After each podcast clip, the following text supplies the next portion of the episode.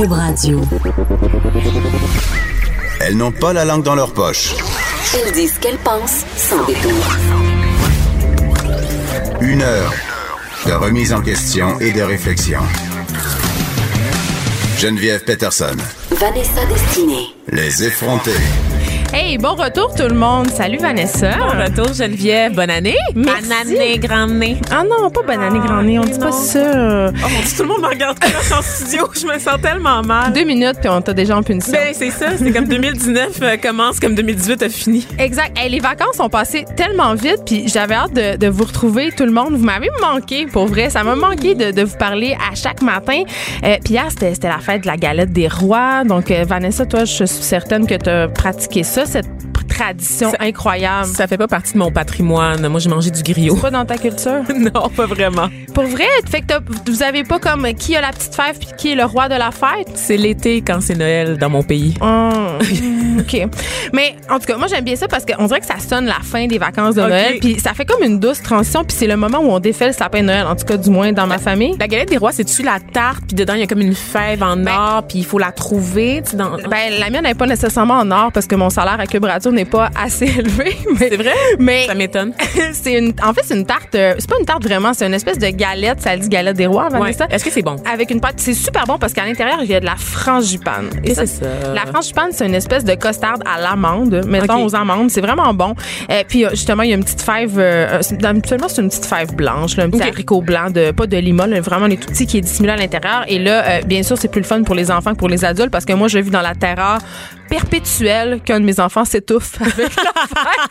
Tout le temps, c'est tout le temps un stress incroyable. À chaque galette des rois, je suis on the edge et j'attends pour faire la manœuvre de, c'est quoi la manœuvre pour Heimlich. C'est ça, la manœuvre de Heimlich, mais c'est Es-tu capable de la faire? encore. Si je m'étouffe là en mangeant une galette des rois, es-tu capable de me sauver? Ben, moi, je vais te laisser mourir pour pouvoir animer l'émission seule. enfin. Ah, d'accord. Et enfin, pouvoir te, pa- te payer une fève en or chez Tiffany's, n'est-ce pas? Ils ont sûrement Oui, dans la section objets du quotidien. Objet du quotidien qui commence à 5000 dont on a déjà parlé ici.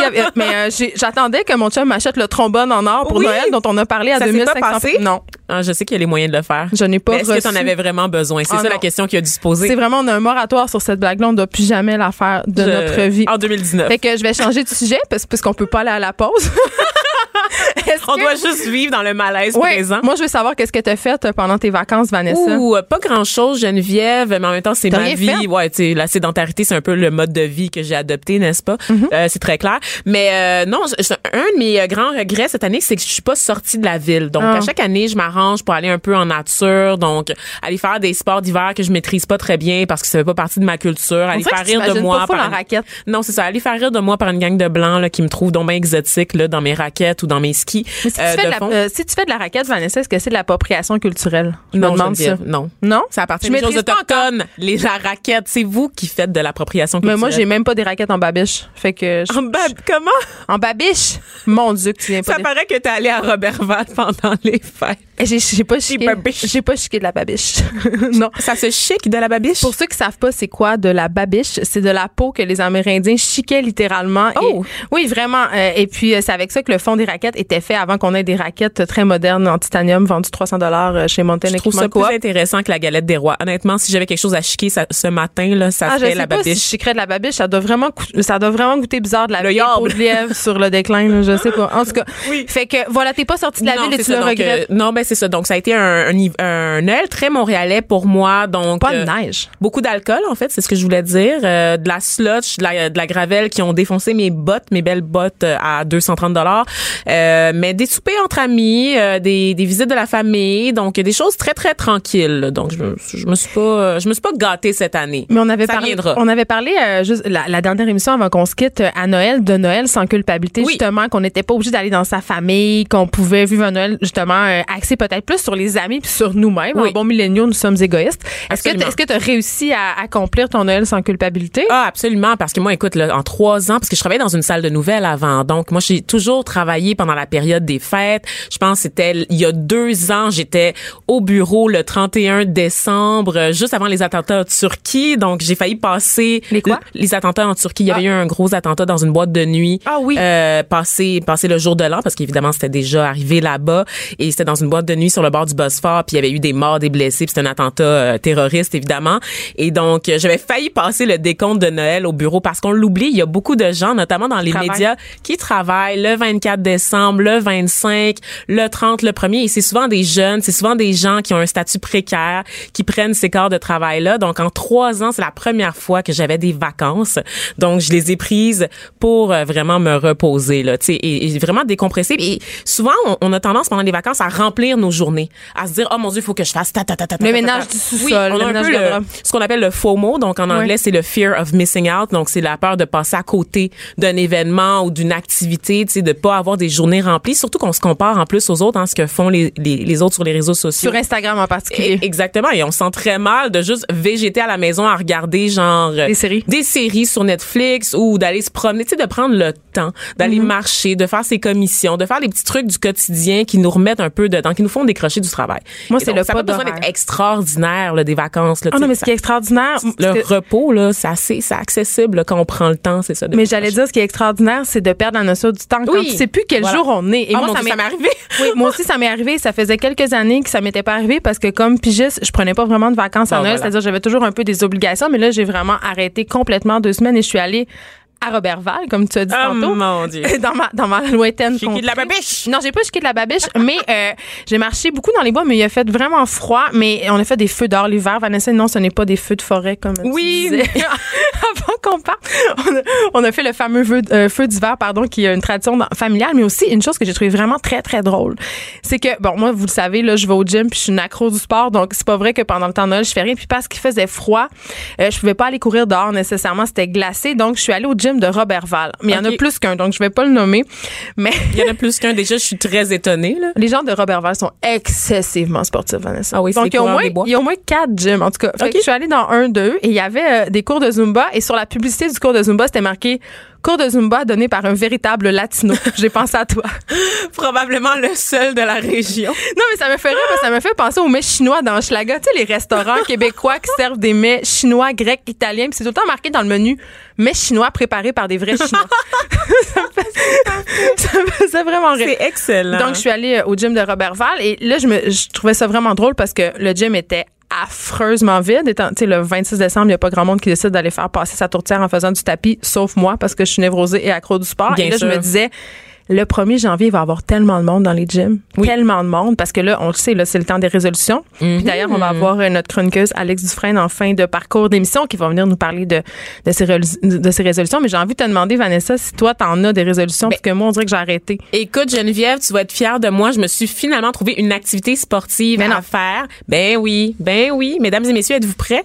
C'est quoi? Je vais m'inscrire au ballet hop. Hein? Donc c'est une école de d'entraînement en fait où on peut avoir des cours de ballet, des cours de danse, puis euh, il y a des cours notamment pour tonifier le corps et faire du cardio comme une ballerine parce que moi on le sait, je le dis tout le temps, je suis déjà un peu bacaisse. T'as pas la physionomie d'une ballerine. Non, Oh. je, je l'aurai jamais, mais je veux pas non plus prendre de la masse musculaire et devenir encore plus imposante que je le suis déjà. Et une bonne façon de le faire, c'est de suivre justement l'entraînement des ballerines, parce qu'on le sait, les ballerines en général sont très fortes hein, pour pouvoir exécuter toutes leurs leurs pirouettes. Leur Pour- pointe. Leur pointe, c'est ça, et aussi répartir leur poids d'une façon à tenir en équilibre, c'est ça, sur les pointes. Et donc, euh, c'est sup- c'est super bon pour euh, pour les muscles. Et, et je suis tombée là-dessus, c'est une amie qui m'en a parlé, donc je, je commencerai cette semaine. Ah Normalement. non, mais tu Donc, parler au conditionnel. Je commencerai Oui, cette non, semaine, donc tu n'es pas inscrite, non, je suis pas encore inscrite, ça s'en vient, Geneviève. Mais là-. Voyons, non, mais franchement, là, je me reposais pendant les fêtes, j'avais pas le temps. T'es déjà en train de tomber ta ré- de laisser tomber ta résolution. Non, non, ça que se. Hey, je vais vous faire un update, là. Le, le public, le restez avec nous, là. Je vais, je vais vous parler de mes expériences, là, au ballet up, là. Ça va être délicieux. Ça va devenir une chronique, je pense. Fait que ta- résolution, c'est de faire euh, du de l'activité. Non, c'est de faire de l'activité physique. J'ai trouvé enfin une activité qui convenait à mon intérêt. Donc, c'est Ton un peu- tempérament de ballerine. oui, c'est ça. Ah, franchement, là. Donc, à mes chignons serrés. Oui. Euh, oui, voilà. Et sinon, comme euh, autre résolution, euh, faire attention à l'environnement, c'est-à-dire euh, Ah, utiliser moins de plastique. Oui, oui, je vais faire ma lourde, là. Mais tu sais, utiliser moins de plastique, ma bouteille réduire euh, ma consommation euh, d'eau, euh, de déchets aussi. Donc, de faire attention d'acheter des aliments en vrac. Faire des petits gestes au quotidien, je pense, qui vont qui vont acheter le salut pour mon âme à la fin de la journée. Qui vont pas faire une grande différence dans le tas de l'univers, mais ça va me permettre de me coucher un peu mieux le soir. Et moi, je- on dirait que depuis quelques années, je, ben je sais pas. Je- Ah. On dirait que je crois plus à ça, les résolutions. Je trouve que les résolutions, c'est fait pour pas être tenues. Tu sais, j'en ai des résolutions le reste de l'année, mais on dirait qu'à ce moment-là, je trouve que ça porte malheur de, prendre. de- mais, mais cette année, on dirait que j'en ai un peu quand même. Je me suis dit, euh, ben le sport, c'est pas vraiment une résolution parce que je le fais euh, Déjà de manière compulsive, oui. Ex- excessivement beaucoup. Mais euh, de recommencer à lire pour le plaisir. Oh. Ça, euh, c'est quelque chose que, que j'aimerais faire cette année, euh, d'essayer de... Tu sais, je, je lis beaucoup pour le travail, tu sais, on, on lit beaucoup les sorties, qu'est-ce qui se passe, tout ça pour l'émission et tout, mais juste de lire des romans qui ça me tente, des romans qui sont pas nécessairement qui viennent de sortir ou qui sont dans l'actualité littéraire. Euh, D'écouter euh, un peu moins la télé. Oh, mais moi j'ai écouté la télé Geneviève. Hier? pour- oui, hier, pour la première fois depuis un bout parce que j'ai même pas de télé chez nous. Donc, mais j'en ai une, Moi mais non plus, j'en ai pas. c'est comme une espèce de grosse télé bombée puis on a le câble dessus. On a le câble, le câble. Est-ce qu'il y a des oreillettes, genre? On a illico. OK. fin de la plug. Merci PKP pour mon raise euh, en 2019.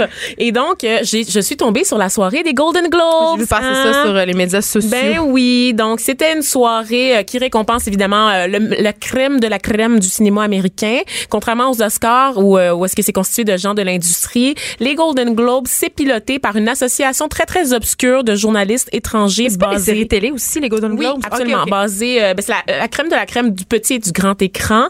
Et donc cette année, c'était animé par Sandra Oh et Andy Samberg, deux comédiens. Juste rappeler que Sandra Oh, c'est la vedette là, on l'a vu dans Grey's Anatomy notamment. Présentement, elle est à l'affiche de la série Killing Eve. Qui a étudié à Montréal, à l'École nationale Oui. de théâtre. Oui, donc je veux juste rajouter qu'elle a été, euh, oui, c'est ça, effectivement. Alors, elle, elle a étudié euh, dans le programme, le volet anglophone du programme de l'École nationale de théâtre de Montréal. Et je trouve qu'on le souligne pas assez. Ben, c'est une souligne, fierté locale. Ben oui, on le souligne, on la salue. Elle a fait une bonne job à l'animation et en plus, elle a été récompensée dans la catégorie de la meilleure actrice de soutien euh, pour euh, pour sa série, meilleure actrice, euh, pardon, euh, principale pour sa série.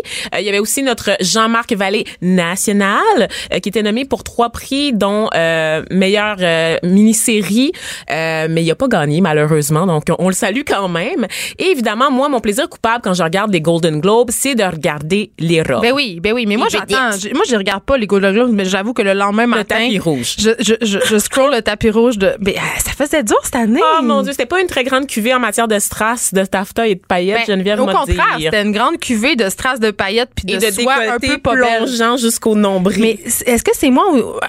C'est jamais flatteur, les filles. On va Non, c'est pas juste ça, mais- être épais en dessous, sinon ça marche pas. Non, mais on dirait que cette année, il l'avait pas, le monde. Puis en même temps, je me sens un peu mal de commenter parce qu'on est tout le en train de chialer euh, qu'on s'attarde à l'apparence des femmes puis qu'on tout, tout ce sur quoi on axe, c'est justement euh, est-ce qu'on est belle, est-ce qu'on a des belles robes et tout. Puis on est en train de faire exactement la même chose. Donc, euh, Oui, mais c'est notre plaisir coupable. On écoute les Golden, Golden Globes, comme tu l'as dit, juste pour ça. Donc, euh, je pense qu'il y a un peu de rêve aussi qu'on nous vend à travers ça. C'est le fun, c'est divertissant. Puis c'est des vedettes. À un moment donné, là, ils ont 50 millions dans leur compte de banque. Puis je- je- qui avait la plus belle robe, Vanessa, selon toi? Euh, non, ils étaient toutes laides cette année. Sérieusement, là, c'est impardonnable. Par contre, je vais saluer l'audace de Julia Roberts qui a mis un pantalon avec une espèce de traîne très longue que sûrement quelqu'un de trois, quatre esclaves portait en arrière d'elle. On les voit pas sur la photo principale, évidemment. Mais, Et la euh, couleur nue était très, était très oui, en vogue. Oui, on, on dit pêche, hein, parce que Je, voulais dire, nude, je voulais mais- dire couleur peau, mais je trouvais ça raciste. L'actualité vue autrement. Pour comprendre le monde qui vous entoure. Les effrontés. Euh, je disais tantôt que une de mes résolutions cette année, c'était de lire plus de livres. Et il y a un livre euh, qui est quand même vraiment euh, fascinant qui va sortir le 16 janvier aux éditions Goélette que j'ai eu la chance de lire pendant mes vacances. Ça s'appelle Plonge avec moi. Euh, c'est le récit en fait de, de Solène Démétré qui est écrit par, par sa tante, qui est Claire Cook qu'on connaît, qui est une auteure de romans policiers. Ils sont avec nous aujourd'hui. Bonjour les filles. Bonjour. Euh, avant de commencer, j'ai envie de vous dire que on aime beaucoup être touché par les livres, on aime beaucoup euh, embarquer dans l'histoire, euh, s'identifier.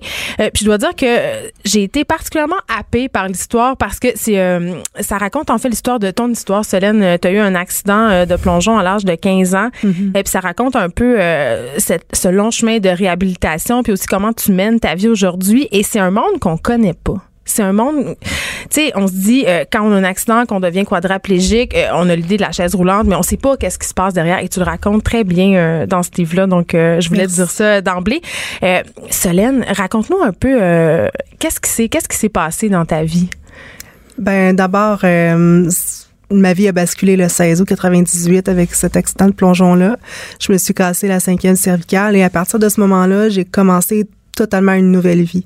Alors, euh, j'ai dû réapprendre euh, à manger, à écrire, à, juste à vivre tout simplement, tu sais, parce que quand on a un accident comme ça, tout change, tout tout bascule. Puis, euh, dans le fond, on a appris c'était quoi le bonheur parce qu'on a apprécié tous les moments qui ont pu suivre par rapport à ça. J'aurais pu mourir, tu sais, puis je me suis rendu compte de ça quand j'ai vécu cet accident-là. Puis pour moi, ça, ça aurait été pire. Il y a, a rien de pire que la mort. Mais au début, euh, tu racontes dans le livre, tu dis euh, c'est un, un, fragment, c'est un moment, c'est une décision qui prend deux secondes à prendre. Tu t'avances vers une piscine hors terre, puis c'est un après-midi avec des amis. Euh, mm. Typique là, d'une fille de 15 ans qui est avec une gang de chums chez une amie. puis il y, a de l'alcool un peu, mais rien rien de trop extravagant. Mm-hmm. Normal, tu sais. Normal d'une fille de 15 ans. Oui. Et c'est mon premier plongeon à vie, faut quand même le mentionner, tu sais, parce que chez moi, ça a toujours été la prudence, tu sais. le plongeon a jamais été encouragé surtout pas dans une piscine hors terre parce que c'est marqué tout le tour de la piscine ne pas plonger, tu sais.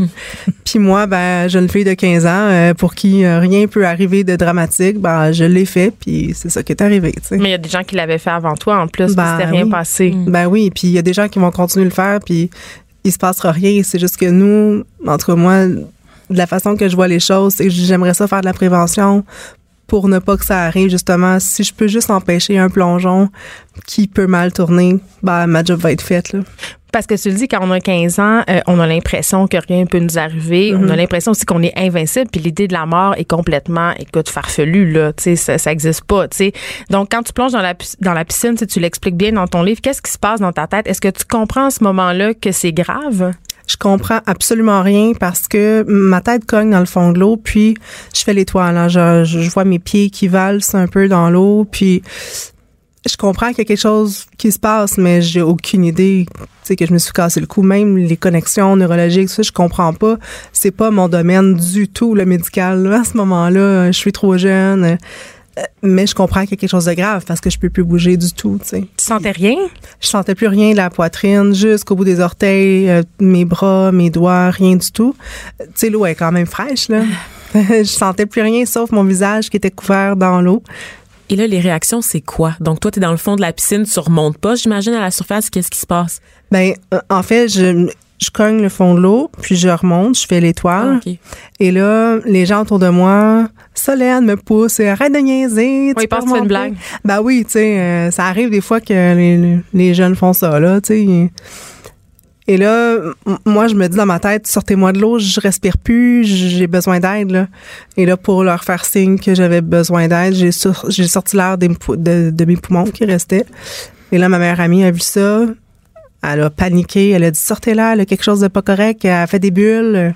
Donc, ils m'ont sorti de l'eau avec euh, la tête euh, entre leurs mains parce qu'il y avait un, garçon là-dedans qui était qui avait pris ses cours de secourisme. Puis euh, ils m'ont installé sur le patio, sur le dos.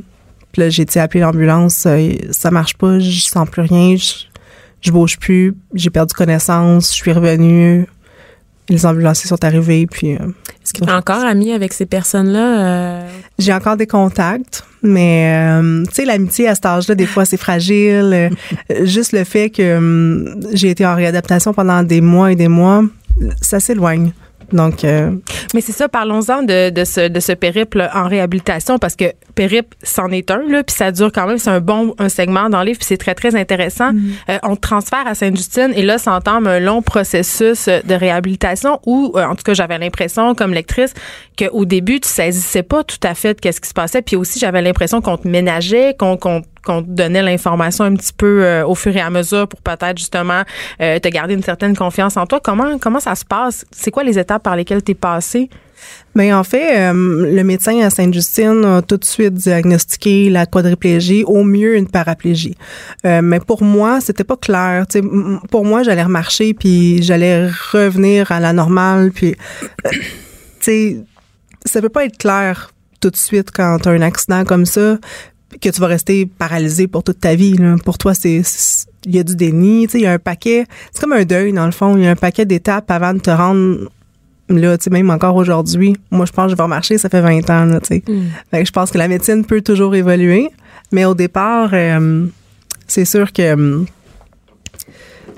l'étape numéro un, ça a été plus vers ma mère qui a compris que j'allais rester comme ça. Moi, on m'a plutôt dit ben travaille fort puis on verra ce que ça va donner puis peut-être que au moins tes mains vont remarcher vont refonctionner. C'est ça parce qu'au début euh, on, on, doutait même que tes bras allaient rebouger puis tu sais tu disais je me forçais dans ma tête à essayer de penser à bouger mon poing puis là je chantais des fourmillements puis je le disais pas à ma mère pour pas comme lui donner de, de faux joie. Ouais. ouais. ben c'est parce que c'était tellement clair pour eux que ça allait pas fonctionner puis moi j'étais tellement convaincue je me suis dit, je vais y penser fort puis ça va remarcher puis quand on veut on peut, puis quand ils croient, puis tu sais les gens aussi disent euh, ah ben si tu veux assez, tu vas y arriver, tu sais. Oui, la fameuse mentalité de la combattante. Ah ouais, c'est toi qui décides. Ah absolument. Mais c'est hein. pas ça. mental. le mental, c'est ça puis Écoute, j'en ai tellement entendu des phrases comme ça. Si tu veux, tu peux, puis ça, ça, ça va remarcher si tu travailles fort et tout ça. Mais tu sais, dans le fond, travailler fort, c'est travailler fort sur de la façon que tu vas traverser l'épreuve. Ce que tu peux faire vraiment. Ben oui, c'est le seul contrôle qu'on a. Mais là, quand même, tu m'as serré la pince tout à l'heure. Donc, en arrivant, donc aujourd'hui, tes bras sont fonctionnels? Oui, ben en fait, mon bras droit, il est, il est fort. Mon bras gauche est un petit peu moins fort. Mes doigts fonctionnent pas du tout. Euh, sauf que je triche un peu. Tu sais, j'ai appris des trucs au long de la, ré- la réadaptation parce que c'est à ça que ça sert, hein, la réadaptation. Pendant neuf mois, là, on réapprend tout ce que la vie quotidienne nous demande. Donc, écrire, manger, couper des légumes. euh, je veux dire, ça prend beaucoup, beaucoup, beaucoup de travail. Puis, euh, les ergothérapeutes sont là pour nous aider à développer des, techniques là, pour euh, se débrouiller. Puis là, on est avec ta tante Claire, on l'a dit tantôt. Claire, eh, tu, tu parles tout le long euh, du livre que euh, ta famille était très présente pour toi. Solène, tu sais, se relayait chaque soir. Puis Claire, tu étais une, une de ces personnes merveilleuses qui se relayait au chevet euh, de Solène. D'où l'idée vient d'écrire un livre sur cette histoire-là de Sanès, parce que c'est quand même un sujet émotif. Tu écrit du roman, c'est de la fiction. Là, c'est c'est toi, c'est ta famille. Co- Comment ça s'est passé, ce processus-là? Il a fallu que je le décide à un moment donné. Ça faisait quelques années que j'y pensais, mais j'étais pas prête. J'étais pas prête émotivement non plus. Je savais absolument pas comment ça allait se passer. Euh, Solène, c'est une fille qui, qui verse dans l'humour très facilement. Ça, ça m'a encouragée. Euh, j'ai attendu, après mes deux premiers livres, je me suis sentie prête là. Je me suis dit, OK, je suis capable de me excusez l'expression, plonger dans d'autres choses. Plonge avec moi. Exactement. Euh, en passant, c'est euh. Solène, Oui. c'est Solène qui a des, qui a euh, fait- Choisi. choisi le titre du livre. Oui, c'est écoute, c'était fantastique. Quand elle m'a dit ça, j'ai eu des frissons de la tête. Mais c'est un second degré incroyable. C'est tellement, c'est tellement ça, c'est tellement ça. Alors euh, non, c'est ça. Et puis après mes deux premiers livres, là, j'ai songé. Je disais est-ce que je bon, je je euh, je, je sais pas. J'avais pu, euh, j'avais moins le goût d'aller dans le polar encore et tout ça. Puis finalement, euh, un jour- une journée, on prend un verre de vin ensemble. Puis j'ai dit Solène, j'ai pensé à quelque chose. Puis ma sœur, qui, moi, j'ai été beaucoup là pendant toute la réhabilitation Sainte-Justine et tout parce que moi je suis la grande grande amie de ma sœur. On est deux âmes sœurs presque là, c'est vraiment le cas de le dire. C'est plus, mon amie que ma sœur en fait. Et puis euh, elle, elle elle, elle a euh, é- éliminé des choses dans sa tête qui ont été trop difficiles puis elle était un petit peu j'ai parlé à ma sœur avant du livre. Elle était un peu contre l'idée au départ. Et puis j'ai respecté ça. Puis je me suis dit bon ben peut-être qu'elle veut pas reverser là-dedans, c'est normal, tout ça. Puis finalement, je l'ai proposé à Solène un jour, puis j'ai dit on va la laisser décider si elle tente et tout. Puis elle aussi a plongé dans l'aventure immédiatement. Elle m'a dit "Oh wow, pourquoi pas Mais au début, elle dit "Wow, oui, ben je suis ordinaire, j'ai une vie ordinaire, euh, qui va vouloir lire ça? Euh, Ça intéressera qui? Quel lecteur et tout J'ai dit "Garde, ça va intéresser pas mal de monde, je pense parce que c'est une belle histoire inspirante, puis ça va être le fun." Puis moi, j'avais le goût de me de me jeter dans une autre sorte d'aventure dans dans dans le livre finalement. Puis j'ai décidé vraiment de le faire au jeu pour essayer de me mettre dans sa peau tout le long du livre. Solène m'a écrit plein de textes qui sont presque intégraux dans- parce que les réviseurs passent là-dessus. Mais elle a écrit beaucoup de choses aussi avec moi. Elle a, elle a approuvé tout, tout le long du livre. Comme une bio, en fait. C'est ce qu'elle a fait, vraiment. Puis euh, c'est un travail d'équipe formidable, fantastique. Ça s'est fait dans l'humour. Il y a des larmes hein, dans le livre, mais il y a beaucoup de rire aussi. Hmm. Pourquoi ne pas avoir choisi d'en parler à titre de témoin, étant donné qu'on sait les impacts qu'une qu'une tragédie comme ça peut avoir sur une famille, plutôt plutôt que de laisser la parole? D'accord. Très bonne question. Euh, j'ai j'ai pensé de au départ de le faire comme c'était moi, de le faire au jeu, mais que c'est moi la tante qui a approuvé, qui a, qui a euh, assisté à tout ça. Et puis euh, après ça, je me suis dit, qu'est-ce qui va intéresser le lecteur? Est-ce que c'est le point de vue de la tante Pas sûr. Après, j'ai pensé à ma sœur. J'aurais pu le faire, mais là, ça aurait été un livre beaucoup plus dramatique parce que moi, je sais tout ce qu'elle a vécu. J'étais avec elle tout le temps. J'étais là pour Solène, bien sûr, mais je l'ai beaucoup épaulée, ma sœur, dans tout ça. Donc, euh, j'ai dit non, ma sœur, je pense pas que c'est une bonne idée.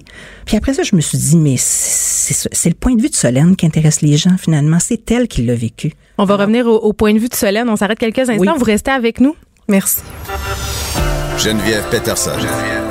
Vanessa Destinée.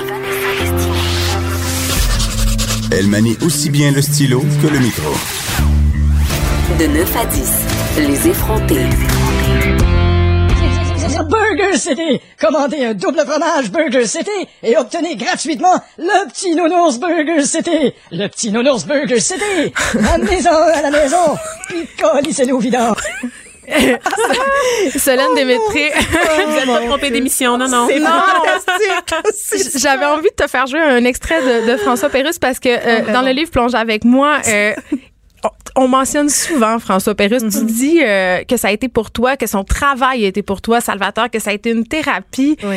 Euh, parce que j'imagine qu'on passe à travers des moments sombres comme ça, euh, ben on, on cherche des façons de pas capoter. Et toi, t'écoutais François Pérusse. Ah, mais j'écoutais François Pérusse euh, presque tous les jours. Puis euh, c'est vraiment drôle parce que l'extrait que vous avez euh, vous avez envoyé là, c'est Que tellement tu connais ça. par cœur? Ah, Oui, je voyez le faire. Ah oui, tellement par cœur. Puis c'est surtout le, le petit euh, sacre dedans, parce qu'on n'avait pas le droit de sacrer à la maison. Mais là, je me donnais à cœur joie là, avec François Pérusse pour, euh, pour le dire. tu sais Mais, mais comme tu dis, euh, la thérapie par le rire, c'est ce qui m'a aidé.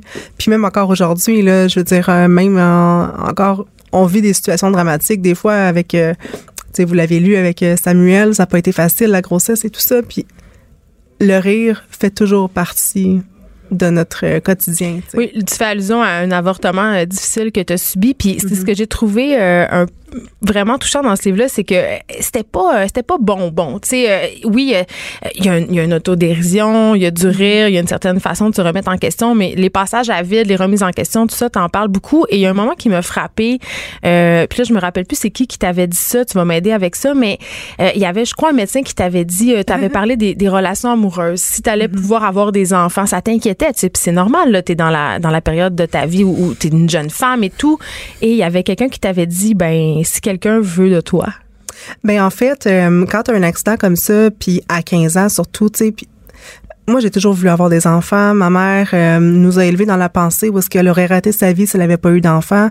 Donc pour moi là, quand j'ai eu cet accident-là, ça a été clair que euh, je me posais la question là, euh, moi je me posais pas la question au niveau sentimental, est-ce que je vais pouvoir avoir un amoureux dans ma vie, mais plutôt sur le fonctionnement physique, sais. Mais quand j'ai posé la question au médecin, il m'a répondu oui, tu peux avoir des enfants probablement, mais il faudrait d'abord que quelqu'un veuille de toi. Aïe, aïe. Oui, il m'a dit ça, mais ça, ça englobe tout, tout- Oui. toutes les, ré- les, les, les choses que j'ai pu me faire dire dans ma vie. Écoute, c'est- Comme? c'est pas la seule. Euh, comme, euh, t'es sûr, tu veux mettre un enfant au monde, euh, pense-y, il va se faire T'en as deux. l'école, T'en as deux, Solène. Ben, aujourd'hui, j'en ai deux. Là, je le sais que c'est possible, mais tu sais, les gens autour ne savent pas que c'est possible parce que s- il y en a pas beaucoup. Je, suis la première quad de, Sainte-Justine qui, a accouché là-bas, là, donc euh, tu sais, c'est pas courant. Mais moi, je me dis aujourd'hui, avec le recul, il n'y a plus rien d'impossible. Puis il y a eu un documentaire sur toi. euh, Je pense que tu as participé à l'émission Quand passe la cigogne parce qu'on a Ouais. documenté justement cet accouchement-là qui est quand même assez particulier. Mais quand même, euh, tu sais, même moi comme maman, je me dis, tu sais, euh, elle a dû quand même relever des défis auxquels moi j'ai pas fait face du tout, tu sais, parce que euh, toute la spontanéité, tu sais, tu parles de tes déplacements, des endroits adaptés qui sont en fait pas adaptés du tout. euh, de ta réalité de maman, ça te prend des, des, des objets spéciaux pour pouvoir, par exemple, soulever ton enfant. Tu sais, c'est quoi la vie quotidienne d'une maman quad? Mais c'est vraiment chouette ça parce que la clinique de Parents Plus nous a prêté une basinette adaptée. Donc, euh, je pouvais aller euh, coucher mon enfant, la mettre sur moi, rouler avec elle, puis aller la, porter dans sa basinette où est-ce qu'on ouvrait deux portes chaque côté et mon fauteuil entrait en dessous. Donc, là-dedans, je pouvais changer les couches, je pouvais l'habiller, je pouvais faire tout ça. Mais c'est sûr que ça prend beaucoup de temps, tu sais. Mais pour moi, de prendre une heure pour changer une couche, euh, c'est pas grave. Je joue avec ma fille en même temps, puis j'avais juste ça à faire dans ma journée, prendre soin de mon enfant. Donc, que ça prenne une heure ou pas, ou 30 minutes, peu importe, tu sais, me débrouiller, c'était le plus important pour moi, puis c'était pas grave. Alors, je pense qu'on apprend à prendre une minute à la fois, puis prendre notre temps. Pour Le système D aussi. Mais- ben oui, ben Mais oui. est-ce que ça devient pas un peu frustrant aussi quand même à un moment donné de se rendre compte que tous les gestes justement du quotidien, ça finit par peser lourd, de se rendre compte que ça prend énormément de temps faire quelque chose que quelqu'un peut faire, en, peut réaliser en deux minutes. Ça peut pas être juste un accomplissement. Écoute, je suis tellement fière de ce que je fais que je suis capable de faire. Ce que je suis pas capable, ben mon mari est là puis il le fait, puis on fait un travail d'équipe. Donc, tu sais, pour moi, j'aime mieux voir le côté que je suis capable. Autant euh, c'est moi qui deal avec les enfants. Mon mari, euh, c'est pas lui qui va aller chercher les enfants quand ils sont en crise ou quand tu sais, parce qu'un enfant, ça ça demande beaucoup d'attention, ça demande de jouer, ça demande ben ça c'est mon côté à moi. Donc c'est moi qui s'assois pour faire des dessins avec eux puis mon mari fait d'autres choses. Donc tu sais je pense qu'on se complémente bien puis je préfère voir ce côté-là plutôt que ce que je suis pas capable de faire parce qu'il y a des gens qui sont pas capables de faire certaines choses malgré leurs deux jambes totalement fonctionnelles, sais. Donc toi, le, le sentiment de colère, d'impuissance, tu as évacué tout ça? Je l'ai je l'ai pas ressenti à ce point-là. Je préfère vraiment focuser sur ce que je suis capable de faire plutôt que je- ce que je suis pas capable de faire. T'expliques euh, dans ton livre que t'as- t'étais sur des sites de rencontres. Tu sais, ça Oui. je- moi, je disais ça, puis j'étais comme, mais ça l'a pas empêché de rencontrer des gens. Il y avait des gars euh, qui écrivaient et tout. T'es une belle fille, tu sais. Puis euh, je, je riais parce qu'il y avait ta- dans le livre, on voit la description. Puis c'était juste à la fin de ton pitch de vente, si on veut, sur les sites de rencontres, que tu parlais de ton handicap. Puis tu racontais que les gars lisaient pas jusqu'à la fin, puis ils t'écrivaient. Puis là, tu t'en rendais compte. Mais comment tu... ben, Est-ce que tu croppais tes photos sur les sites de rencontres? C'est-à-dire qu'on voyait pas le fauteuil, tu mettais juste ta face. Ah ah! Absolument. Moi, je voulais avoir un gars qui est capable de lire, justement, puis qui est intéressé à la personne et non pas juste, tu sais, exemple au visage de quelqu'un, parce que je trouve que c'est trop facile, là. Puis, euh, tu sais, il y en avait pas beaucoup qui lisaient jusqu'à la fin, là, puis... euh, il m'écrivait ah salut t'es très jolie euh, tu sais euh, euh, on se date dessus je suis comme bah ok. Ou euh, c'est tu adapté c'est accessible accessible pourquoi tu sais? Parce qu'ils savaient pas. ben jamais goûte tu sais pas lire bye bye tu, tu dis que la plupart des lieux qui sont adaptés, en vérité, sont pas si adaptés que ça. Là, tu Non. parles que les pentes euh, pour les fauteuils sont trop raides. Tu parles même un donné d'un lieu où il y a une toilette euh, pour handicapés au deuxième étage. ah oui pas d'ascenseur c'est vraiment chouette là Mais qu'est-ce qu'on pourrait faire, tu sais, parce que je, je sais pas, moi, je, je, je vis pas cette réalité-là. Tu dis même que les toilettes pour handicapés, ça marche pas, que t'es pas capable d'ouvrir la porte. Donc, ça- finalement, il y a rien d'adapté. Qu'est-ce qui se passe? Parce que tu as adapté aussi ta maison, ça prend une voiture, tu sais. que- Ouais, ben dans le fond, c'est sûr que hum, ça peut pas être adapté partout parce que les bâtiments, des fois c'est vieux, des fois c'est On désuet. le voit dans ça. le métro notamment, où est-ce que Oh, ça ouais. prend des années de rénovation pour installer un seul ascenseur. Oui, mais à voyage aussi, être allé en Italie, c'est pas des pays qui sont reconnus pour avoir des ascenseurs. Il y a beaucoup d'escaliers, de des l'Europe. euh, des, des, des pavés bizarres. Là. Fait que Ouais. comment t'as fait tout ça, tu sais? Ben dans le fond là, hum, moi je demande pas euh, d'être accessible à 100% partout, euh, juste de nous laisser faire même si c'est pas accessible. Tu sais, on, je- on le dit dans le livre j'ai été mis dehors de la S- Du métro. du métro de Montréal. Oui. Jamais dans le monde on m'a empêché de prendre le métro. Puis tu sais, chez moi, on m'a empêché de le faire, tu sais, même si c'est pas adapté. Moi, je m'empêcherai pas de vivre. C'était quoi la raison? Euh, ben, il y avait des escaliers. Puis c'était pas mal ça, là. Mais moi, Mais je descendais avec ma poussette dans les mains, puis personne disait rien. Mais toi, tu C'est encore plus dangereux. Oui, il y avait pas. C'est ça. Moi, j'avais deux hommes avec moi, tu sais. Pourtant. voyons donc. Ouais. Ouais. Tu sais, j'irai pas tout seul dans le métro me garocher en bas des marches, là, tu sais, on le sait, là. Ouais. J'amène, euh, tu sais, les gens pour m'aider, pour faire ce que je veux faire. Puis on me refuse. hein. Moi, je- je- ça, ça, je l'ai vraiment pas pris, là. Mais tu sais, Ta tenterie. Parce que t'as un gros caractère.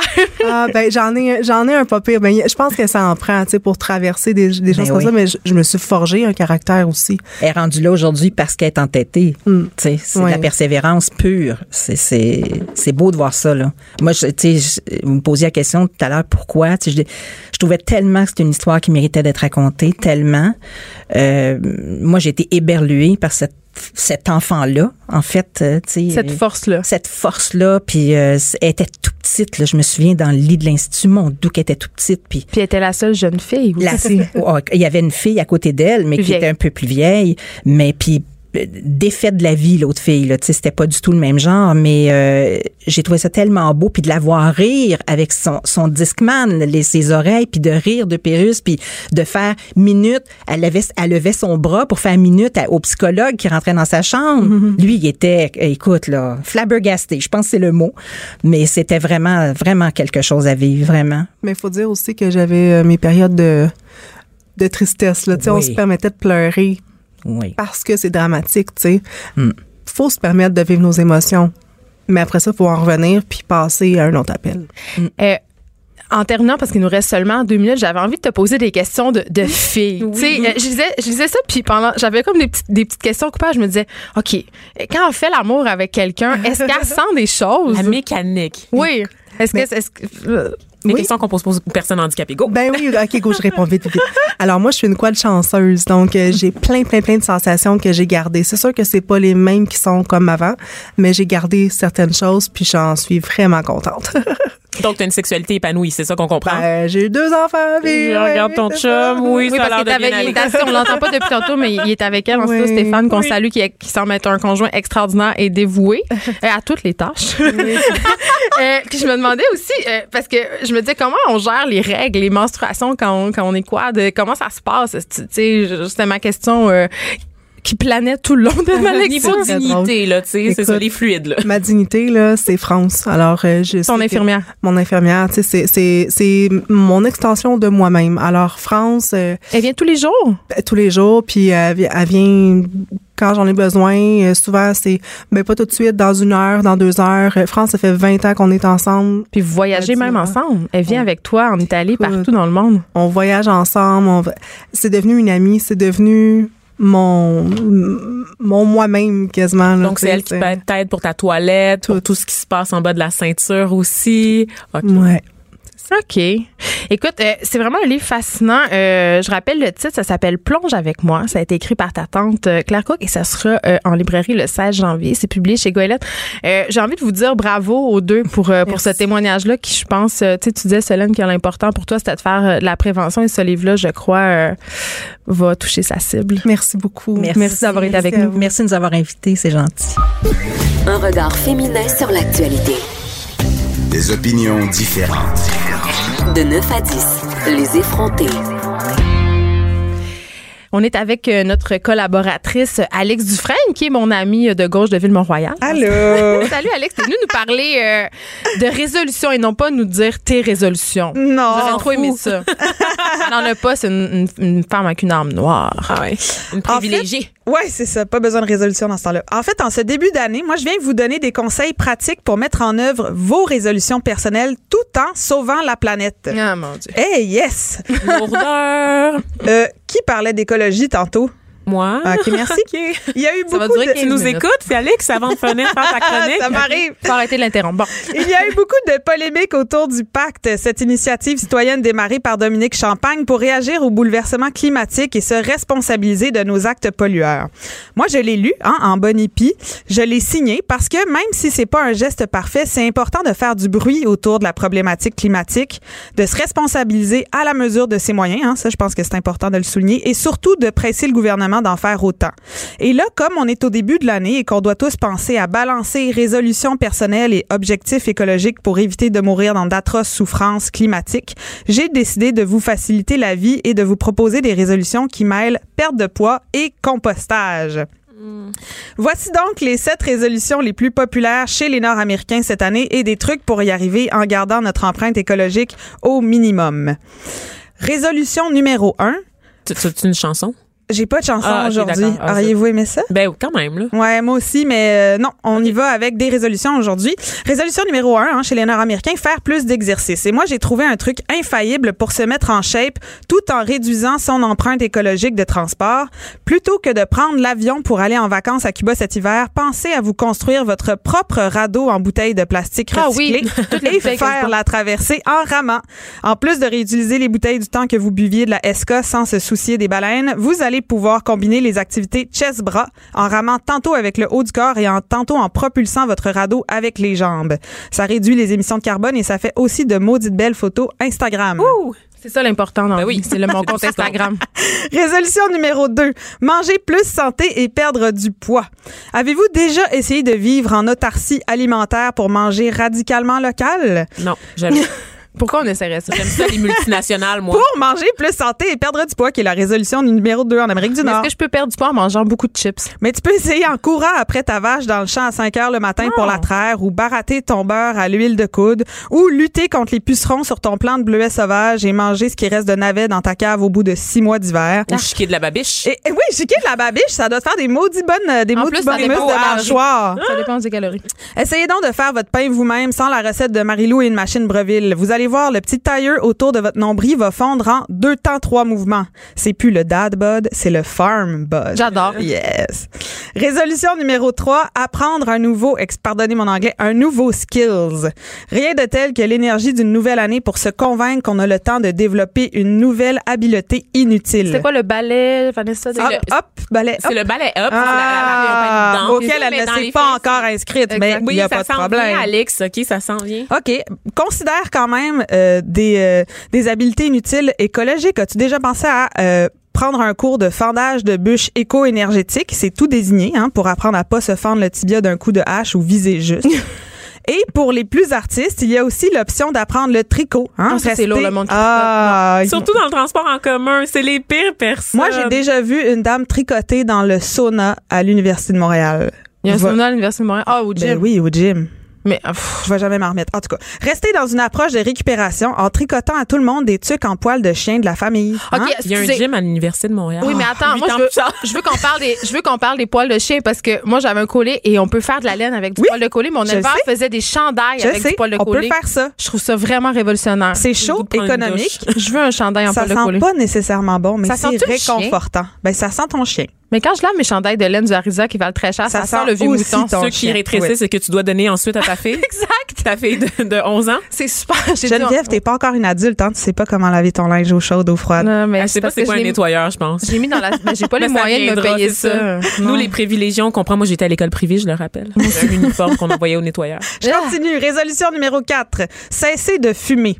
Besoin de mettre un frein à cette maudite addiction à la nicotine? C'est facile comme bonjour depuis qu'on sait que les abeilles sont au cœur de l'équilibre écologique de la planète. Il suffit d'avoir une dizaine de ruches dans son jardin et de profiter du moment où on va les enfumer pour prendre une puff ou deux de son enfumoir d'apiculteur. Si ça ne vous écœure pas pour toujours de fumer, il y a toujours moyen de se rouler une petite cigarette d'herbe de sac à tondeuse. Moi, j'ai peur des abeilles. J'ai vu l'été de mes 11 ans. Ah. On se rappelle de ce qui arrive à sais. quand J'y pense souvent quand je marche dans la forêt. C'était tout pour les résolutions éco-énergétiques de 2019 et maintenant j'aimerais qu'on passe à la politique les filles. On va jouer à un jeu. C'est- Ah oui. Le jeu de qui a dit quoi en 2018. C'est facile, je suis sûre. Je vais vous citer une phrase réelle hein, qu'un personnage politique ou une personnalité publique a dite et vous allez devoir deviner de qui il s'agit. Donc, vous allez pouvoir dire le nom de la personne seulement, OK, quand j'aurai dit la station au complet. D'accord. Merci de me Ah, laisser vas-y. lire. Si vous ne trouvez pas parce que vous êtes des incultes analphabètes, vous aurez le droit à un choix de réponse désopilé. Est-ce qu'on a le droit d'appeler un ami? Euh, tu peux demander à ton ami Geneviève. On n'est pas des On n'est amis. pas amis, Eh, vraiment. Je commence. Qui a dit? Tu le fais cuire le premier soir. Mais là, Tu fais un rôti de porc. Ensuite, tu fais du macaroni avec du porc dedans. Ensuite, tu fais un genre de pâté chinois avec. Et après, tu fais des sandwichs pour les enfants avec. en même temps, Vanessa? Vanessa, les deux mains en l'air. Geneviève François Peterson au party de Noël. Non. Ah, ah non, c'est Philippe Couillard. Non, c'est François Legault. C'est Philippe Couillard. C'est Philippe Couillard. S.A. Philippe Couillard, Ah. B. Manon Massé ou C. Ricardo? Ricardo. J'aurais tellement voulu que ça soit ça. Moi, j'aurais voulu que ça soit Ricardo. Dès toutes ces réponses. C'est Philippe Couillard. François Legault. qui estime qu'il est possible de nourrir une famille avec 75 par semaine en courant les rabais dans les magasins. hein. Il y a du en Ah, septembre toi à Paul Arcan. On s'en souvient. Alex. Là, tu viens de Ville-Mont-Royal. Moi, je mange pour comme Chica qui fait 75 ton épicerie, là. tous les jours. Qui a dit le CO2 n'est pas de la pollution, c'est ce qui sort de votre Ah oui. bouche quand vous respirez et attention, ce qui nourrit les plantes. Mais c'est Maxime Bernier. Absolument. Exactement. La Beauce. Le chef du Parti populaire du Canada qui a fait un point de presse en octobre pour dire qu'il n'est pas sûr que le réchauffement climatique soit en lien avec le CO2 produit par l'activité humaine. Hashtag FarmBud. Hashtag FarmBud, Ah, Maxime. D'ailleurs, on salue euh, Jean-René Dufort qui a fait une expérience très probante à Infoman pour la nouvelle année. fait? Ben, il a mis un poisson dans un aquarium avec une patate pour dire, genre, voici une patate, ça fait rien au poisson. Et quand on la transforme, la patate, il l'a passé dans un blender puis il a vidé euh, la patate blendée dans l'aquarium pour montrer à, France, à Maxime Bernier pardon, que le CO2 euh, dans les plantes, c'était pas la même affaire que le CO2 qui émanait. Le poisson océan se porte C'est bien ça. pour ceux qui se posent la oui, question. c'est ça. Le, le poisson va bien, il vit maintenant des jours heureux dans une famille rose par contre, ouh, Alors, qui a dit je n'ai pas un sou à l'extérieur du Québec, j'en ai à peine assez pour mes prochaines années. Mais là, c'est pas Philippe Couillard. Ouais, c'est Philippe Couillard. Tu sais qu'on a plusieurs politiciens, plusieurs paliers de Je le gouvernement. sais, mais moi, je faisais mon top à moi. Puis je trouve qu'il y a vraiment des choses extraordinaires qui sortent de la bouche de Philippe C'est vrai qu'on Couillard. voit pas ma- Valérie Plante, fait qu'on peut pas, tu sais, c'est ça, on, on peut pas exploiter tous les paliers de la même façon. Ben, c'est parce que, en tout cas, ceux qui me faisaient rire, c'était ceux-là. Attention, qui a dit? Est-ce que les Québécois s'attendent à ce que je sois un génie en herbe pour répondre à combien ça prend de temps pour avoir la citoyenneté? je sais. Ah, c'est François, François Legault. Legault. Yeah, le chef de la coalition Avenir Québec qui arrive pas à expliquer le processus d'immigration, mais veut réduire le nombre de nouveaux arrivants au Québec. Du génie. Notre premier ministre, hein? Et euh, une petite une petite dernière pour euh, faire un peu en fait de de promotion pour Cube Radio parce que ça nous fait bien rire aussi. Qui a dit hein, ça c'est chez vous, le sens des devoirs et des responsabilités, c'est comme un pénis, pas besoin de le montrer à tout le monde. Mais ça, sûr, c'est Richard Martineau, là. c'est sûr. C'est Richard? Mais ça est Je suis flabbergastée. Oui, Je- c'est Richard Martineau en novembre quand Je l'adore. du pacte de transition écologique proposé par les artistes. D'accord. Moi, je me rappelle d'une autre allusion euh, de Richard à son pénis, Ok. euh, mais c'était. C'est dans une autre émission, Vanessa. Dans une autre Ah. émission et c'était waouh, j'ai appris des choses. Euh, ouais, ouais, je ouais, retrouver ça sur les internets. Qu'est-ce euh, que t'as appris, Vanessa, exactement? Ben que le pénis de Richard Martineau ne pouvait pas rivaliser avec certaines marques de vibrateurs. Ben, le pénis d'aucun homme ne peut Oui, je rivaliser sais, avec tout. Euh, on avait dit a qu'on leur disait pas Richard ça, c'est entre nous, cette affaire-là. interrompre l'émission d'une collègue pour le dire en nom. C'est pas vrai. Oui, lui, il est effronté. Quelle élégance. C'est extraordinaire. Ah, on le salue. Alex, je peux pas. euh, tu sais, tu te penses bonne avec ton quiz et tout ça, mais tu vas nous faire des, des résolutions pour toi-même. Tu peux pas venir aux effrontés sans faire une psychanalyse douteuse à deux scènes. Donc, Mm. euh, vas-y. Qu'est-ce que qu'est-ce qu'on te souhaite en, en On est en 2019 là. Hein? Je sais, passe. on est en 2019. On dirait que je veux qu'on soit en 2020. Je sais pas pourquoi. Je, euh, alors, ma résolution pour 2019, c'est essayer d'être une adulte. Et je pense Hey, que... bonne Les pantalons sont sales, Alex. Et- Euh, Ça commence oh, très c'est mal. vrai. J'ai pas brossé mes cheveux avant de venir. Oh non. Mais en même temps, Geneviève, tu portes une salopette. Oui, je le sais, mais c'est pas- Farm Bud? c'est parce que j'avais pu- j'ai pas un farm bot. Elle revient de Je- Robert je Ball. elle a C'est clairement un farm gens L'as-tu déjà vu pêcher à la ligne? J'ai vu des photos sur les internets. C'est oui. génial. C'est Oui. comme une autre époque. C'est comme Donalda. J'ai plusieurs euh, j'ai plusieurs pouvoirs régionaux en fait. C'est très bonne. J'associe ça au terroir, pêcher à la ligne. Est-ce que je me trompe? Oui. Non, c'est bon. Tu peux, Je peux dire tu peux ça? associer ça. Moi, ma résolution euh, de 2019, Alex, c'est de savoir réparer une, une crevaison parce que les gens, les gens qui me Ah. suivent sur Instagram savent que j'ai passé la fin de semaine avec Alex dans un chalet Ouais. en Estrie, tel des gens privilégiés, qu'on a fait un flat dans la forêt. ouais, un Qu'on savait pas quoi faire. Ouais. Et qu'est-ce qu'on a fait? Deux féministes à la campagne. qu'est-ce qu'on a fait? Vous pensez? On a attendu qu'un gars passe dans Qu'un un, homme blanc, dans Ouais. un maudit gros Dans un pick-up. énorme pick-up. hétérosexuel. Avec le plus gros cric que j'ai jamais vu de ma vie. Nous Ça autres, avait on- pas de bon sens. Non, c'était le plus gros cric. On savait pas de quel. Nous autres, dans le, le petit cric secours, on savait pas de quel côté le mettre. Genre, c'est-tu le gros bout, le petit bout? J'ai pas de permis. Tu me regardes, Alex, mais j'ai même pas de permis de conduire. Ça Mais va pas. alors, là. on peux pas vraiment. faire un flat, c'est très bon. Ça va pas. On était vraiment désemparés. On s'est assis dans l'auto puis on a mangé des ringolos. c'est ça qu'on a fait. En cas de panique, mets le chauffage, sors les chips. Mais j'ai fait des stories aussi, c'était pas très Oui, des stories sur Instagram très divertissantes. Pendant que je creusais la, la neige à, à main nue pour essayer de faire rentrer le cric de 1920 d'un monsieur de 86 ans au début qui est venu nous aider. Mais s'il n'était Euh, pas venu, vous auriez survécu combien de jours? On aurait mangé des ringolos comme avec parcimonie, mais il y avait une maison avec des personnes âgées juste en bas, puis la madame nous aurait fait des petits gâteaux. Ouais. Assurément. Ouais. Mais c'est ça. Donc, ma résolution, ma résolution pardon, pour euh, 2019, savoir changer un pneu Bonne et idée. posséder un maudit gros cric. hey, c'est tout pour aujourd'hui. Merci d'avoir été là. On se refait ça demain de 9 à 10. Et il y a Richard Martineau, notre ami qui a fait partie du quiz, qui suit euh, dans quelques instants avec, euh, j'en suis certaine, d'autres citations euh, incroyables à son venir pénis. D'allusion à pour son 2020. organe. Exactement. Merci.